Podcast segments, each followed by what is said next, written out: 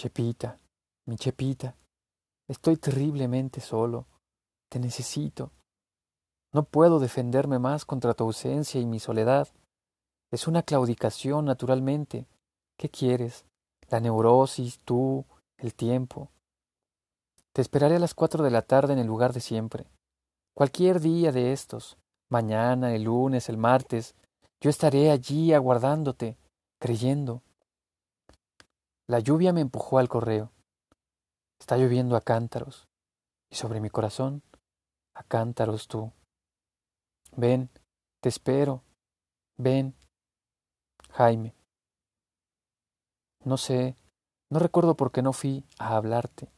¿Acaso los coches impidiéndomelo? Tal vez lo imprevisto del encuentro.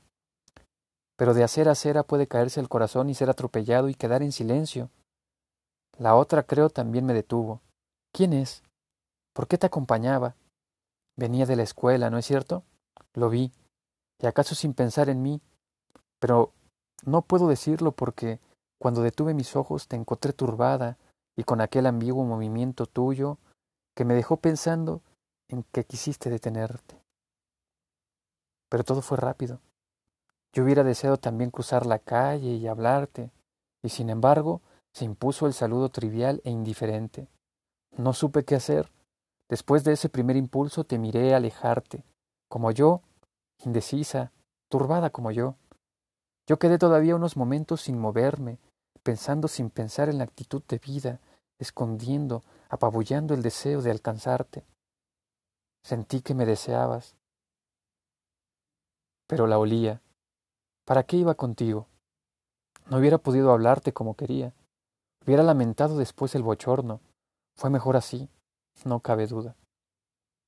Aunque si hubiera sido sola. Continué mi camino dolorosamente alegre, eufórico.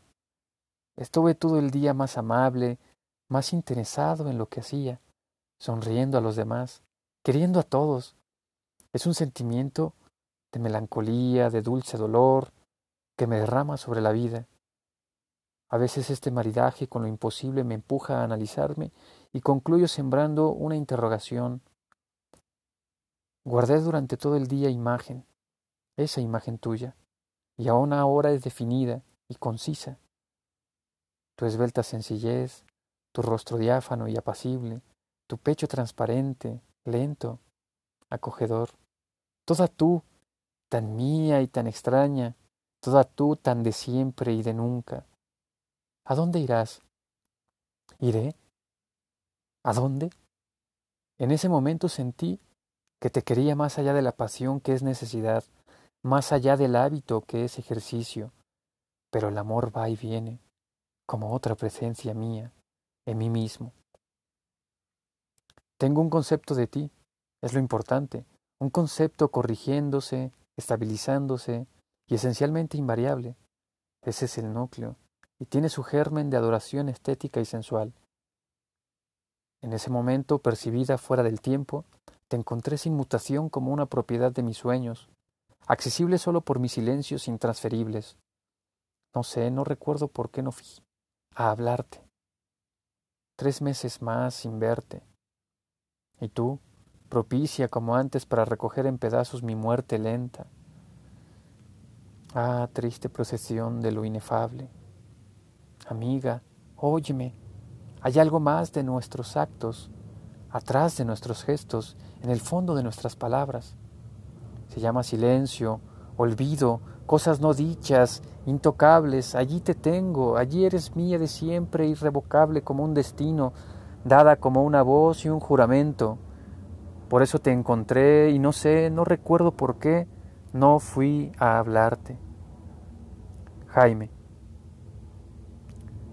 México, abril 26, 47.